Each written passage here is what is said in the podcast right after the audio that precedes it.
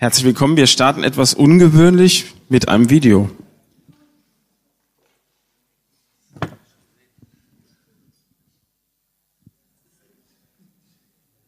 Mal gucken, ob es läuft.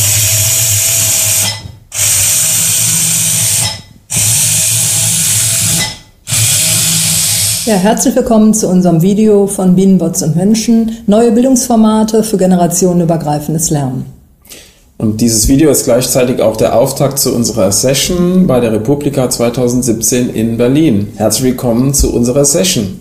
Aber wer sind wir überhaupt? Ja, das ist André Spang. André Spang ist äh, Referent zuständig für Medienkompetenz im Referat Digitale Gesellschaft Medienkompetenz in der Staatskanzlei NRW. Komplizierter Name. Mhm. Das ist meine Kollegin Cordula Attermeier und sie leitet dieses Referat. Ja, in Vorbereitung auf unsere Session haben wir in den letzten Wochen Menschen befragt, was ist eigentlich Medienkompetenz? Und wir haben sie auch befragt, was sie schon besonders gut können und wo sie vielleicht mhm. noch Unterstützung brauchen und Fragen haben. Und das schauen wir uns jetzt mal an. Viel Spaß. Mhm. Für mich bist du medienkompetent, wenn du dich im Mediendschungel zurechtfindest zu erkennen oder ein Gespür zu bekommen, ob es Falschmeldungen sind oder äh, Fehlmeldungen. Also die Medien, die ich nutzen möchte, so nutzen zu können, dass ich äh, weder mir noch anderen schade dabei. Dass ich offen bleiben muss für ganz neue Entdeckungen, Entwicklungen. Und äh, wenn ich diese Offenheit habe, kann ich eine Menge lernen. Oder 90 Prozent der Menschen haben ein Smartphone, sprich, die bedienen die Medien. Und vor allen Dingen mit den Inhalten von Medien, diese sicher analysieren zu können. Es ist die Fähigkeit, Mechanismen zu erkennen. Also beispielsweise, was ist ein Bot und was ist eigentlich das mit der Biene? Auch so ein bisschen aus dieser Konsumhaltung ähm, in die Richtung einer Gestaltungshaltung zu gehen, also selber kreativ Sachen umsetzen zu können. Ähm Möglichkeiten, Handlungsfähigkeiten von Menschen in Bezug auf Fernsehkonsum äh, gab es schon immer eine Diskussion drum und jetzt sicherlich befeuert durch mehr digitale Medien. Ich kenne mich besonders gut aus bei Facebook. Die passenden Internetseiten einmal zu finden und dann auch die richtigen Schlagwörter anzugeben. Ähm, die Medien, die ich nutzen möchte, kann ich ganz gut nutzen, glaube ich. Und ansonsten beschäftige ich mich ja auch so äh, mit medienrechtlichen Themen ähm, und allem in Bereichen des Internets? Äh, Internetrecherche. Denke ich mal, ein relativ breites Grundwissen von äh, Medien. Ich kann alles. Ich kann Twitter und Facebook und Telegram und was wichtig ist, gerade wenn man auch in dem Bereich arbeitet, dass man dran bleibt, dass man, egal was neu entwickelt wird, sich die Sachen anschaut. Ich habe jetzt angefangen mit Arduino-Programmierung ähm, und äh, ich habe mir ein elektrisches Schlagzeug damit selbst gebaut. Kompetent. Also Auswahl, Fernseh, Radioprogramme.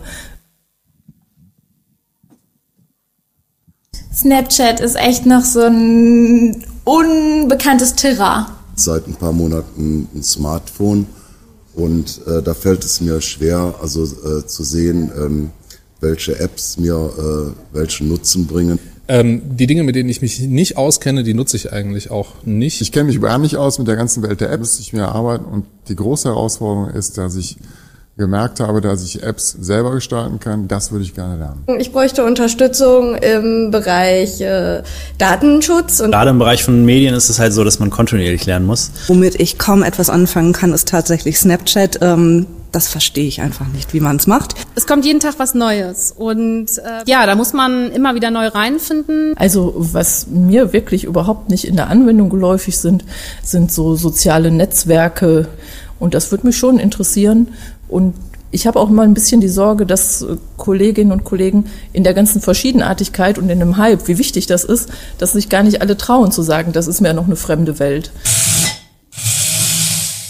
Das waren sehr viele und sehr unterschiedliche Aspekte, über die wir uns gerne austauschen möchten.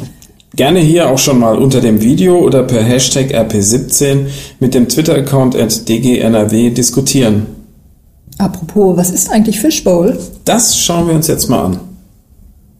Fishbowl, das bedeutet, wir haben auf der Bühne fünf Stühle, zwei sind durch die Moderatoren bereits belegt, die anderen drei sind frei für das Publikum und können nach Belieben belegt werden. Wer nichts mehr zu sagen hat, gibt seinen Stuhl wieder frei für andere Besucher aus dem Publikum.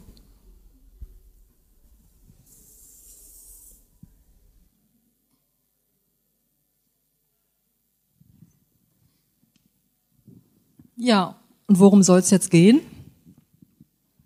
Ja, wir wollen in der kurzen verfügbaren Zeit gerne ins Gespräch kommen und wollen die Chance zum Austausch und äh, insbesondere zum Austausch über praktische Erfahrungen nutzen und fänden es halt äh, super interessant, ähm, wenn insbesondere auch Leute mitdiskutieren würden, die äh, im netzpolitischen Bereich unterwegs sind, die vielleicht auch ganz neue Aspekte, die wir hier nur kriegen können. Aber jede Rückmeldung ist eigentlich willkommen. Genau. Wer Ideen hat in Bezug auf diese Fragen oder auch äh, in Bezug auf den Film, den ihr gesehen habt, äh, ist jetzt herzlich eingeladen. Wie gesagt, Fishball hat das Video ja eben erklärt. Drei Stühle sind frei und äh, dann könnt ihr eure Ideen hier vorstellen, mitdiskutieren und dazu laden wir herzlich ein. Ähm, zu Beginn machen wir eine kurze Vorstellungsrunde dann hier vorne und äh, zwar mit drei Hashtags plus X. Und wie das geht, zeigen wir jetzt mal. Ja, die Hashtags sollen sich gerne auf Bildungsformate beziehen. Äh, ich fange einfach damit mal an. Mein Name ist Kolle Attermeier und meine Hashtags sind Barcamp, Chats und Foto. Genau. Mein Name ist André Spang und meine Hashtags sind Musik, Gamification und Video in Klammerformate. Und ich komme aus Köln und Kolla ich komme aus Düsseldorf. Ja, und jetzt seid ihr gefragt. Wer möchte gerne mitdiskutieren? Ähm, wir haben natürlich auch ein Etherpad vorbereitet, äh, so ein, eine Art Backchannel. Also wer von hinten vielleicht es jetzt nicht nach vorne schafft, kann auch mitschreiben bit.ly slash dgnrwrp17, da könnt ihr das aufrufen. Ja,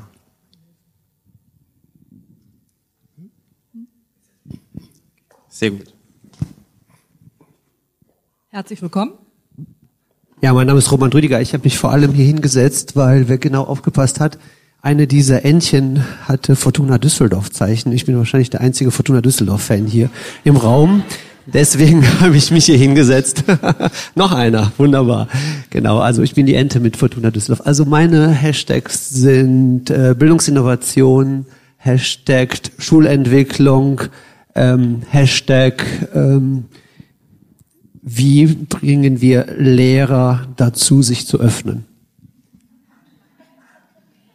Ja, gute Fragen auf jeden Fall. Ja, gerne. Äh, ich bin Birte von den digitalen Helden.de und meine Hashtags sind ähm, Peer-to-Peer, -Peer, ja, äh, vielleicht ähm, Video und generell digitale Bildung, ja. Ich heiße Jöran, meine Hashtags sind für heute dann WeLearn, souverän arbeiten, souverän lernen.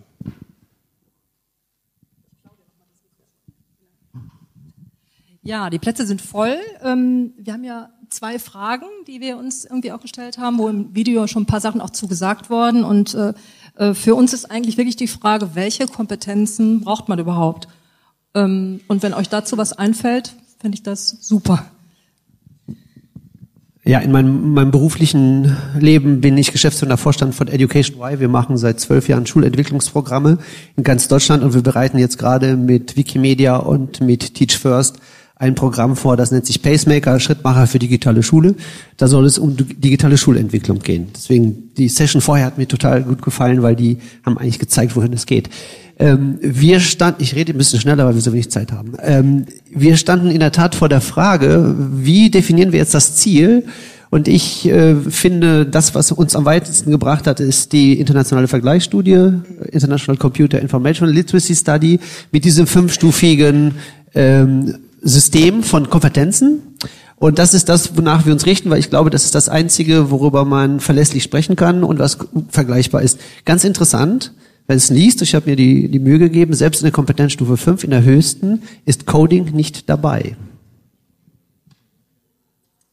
Ja, ein Input, vielleicht. Welche Kompetenzen, wenn man es mal so schlagwortig sieht, fallen euch noch ergänzend dazu ein?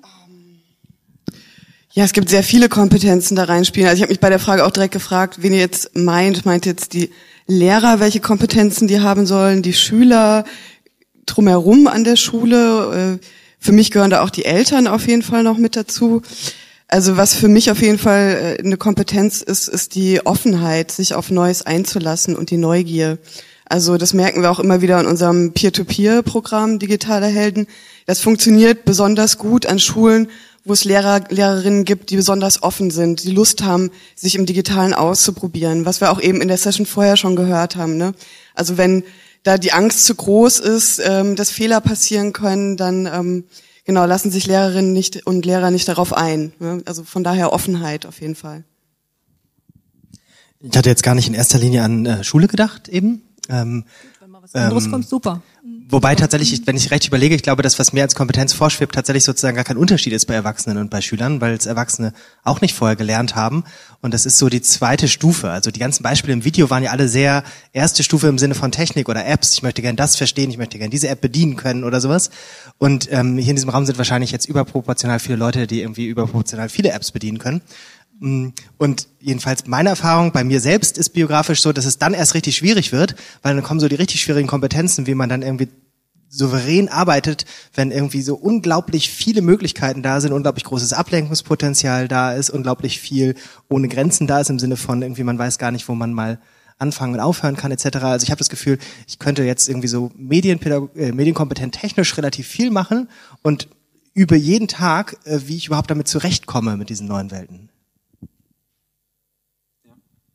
Ähm, genau, also ich hab, wir haben so ein bisschen mitgenommen äh, als Ergänzung zum Film äh, den Blick breiter aufstellen. Das fanden wir auch ganz spannend, wie das im Film äh, zustande gekommen ist. Also wir haben einige Leute aus unserer Organisation befragt, aber dann auch andere, auch auf der Straße bei einem Workshop ähm, und waren erstmal erstaunt auch über die Offenheit, äh, hast du ja auch gesagt, äh, dass sie bereit waren, äh, sich für ein YouTube-Video auch so ein bisschen äh, ja zu entblößen und zu sagen, das kann ich nicht, äh, weil das ja ein ganz wichtiger Punkt ist.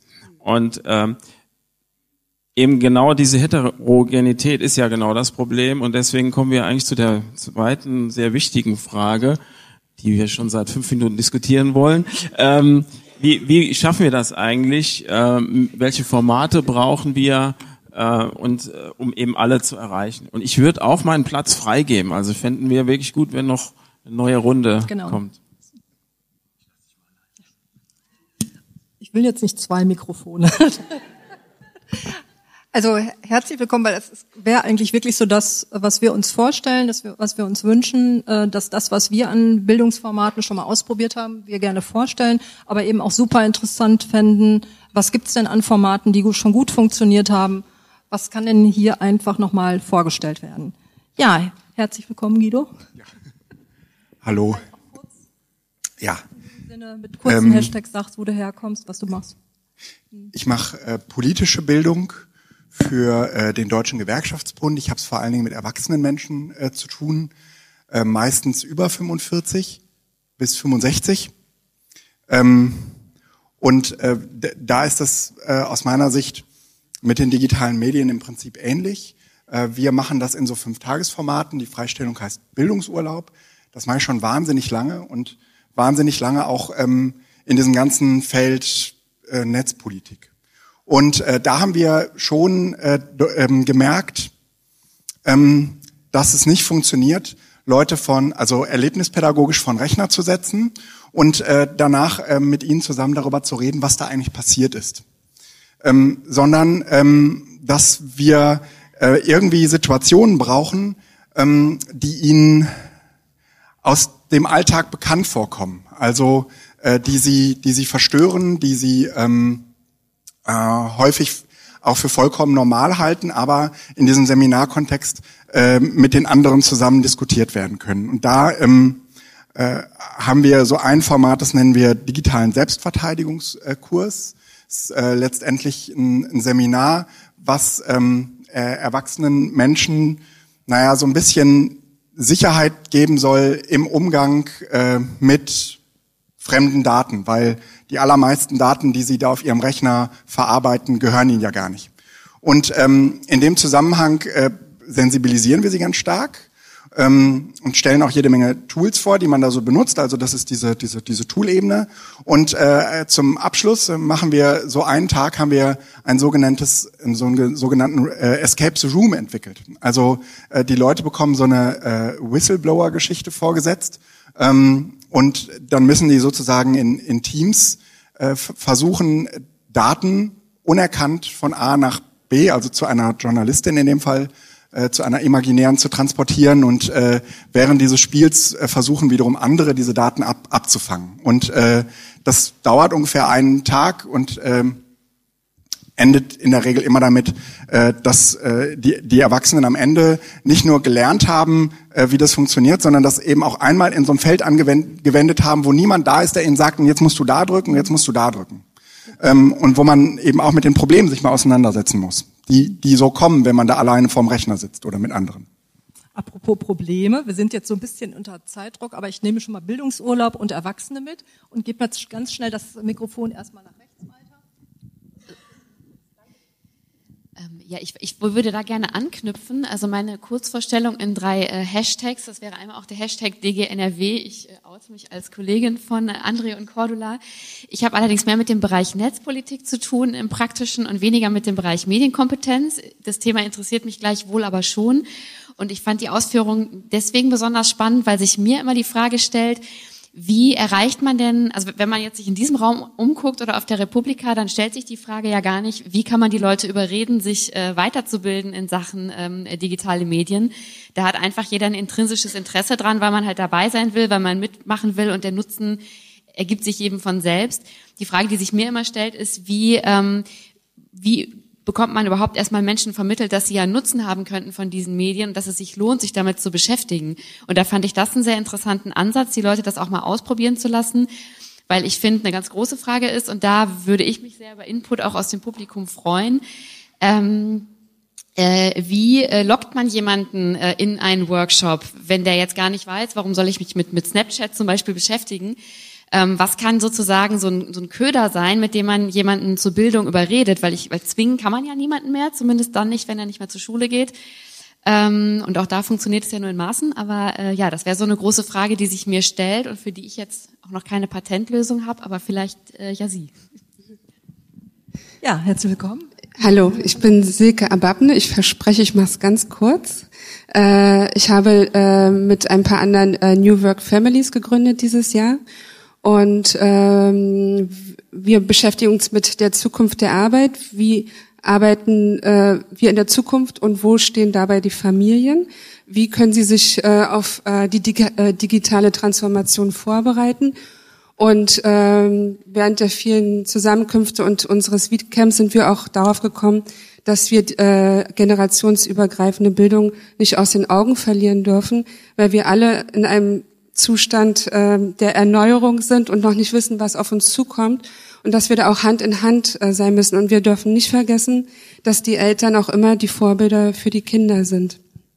Und äh, äh, wichtige Skills, äh, ich werde das auch immer wieder gefragt, wie können wir unsere Kinder auf die Zukunft vorbereiten, sind einfach diese Soft Skills, meiner Meinung nach. Offenheit, was man auch, glaube ich, für Lehrer wünscht, äh, Mut zur Kreativität und auch Mut äh, zum Fehler machen. Man nennt es auch agiles Arbeiten. Ja.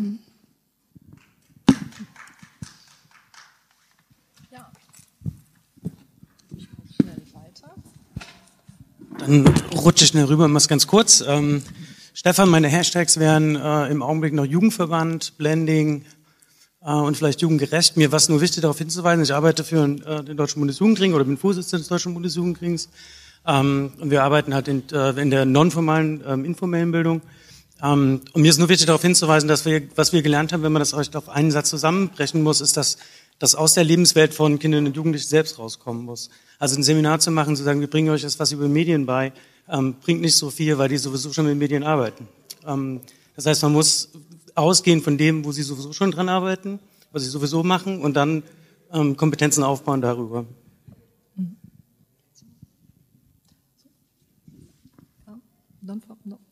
Okay.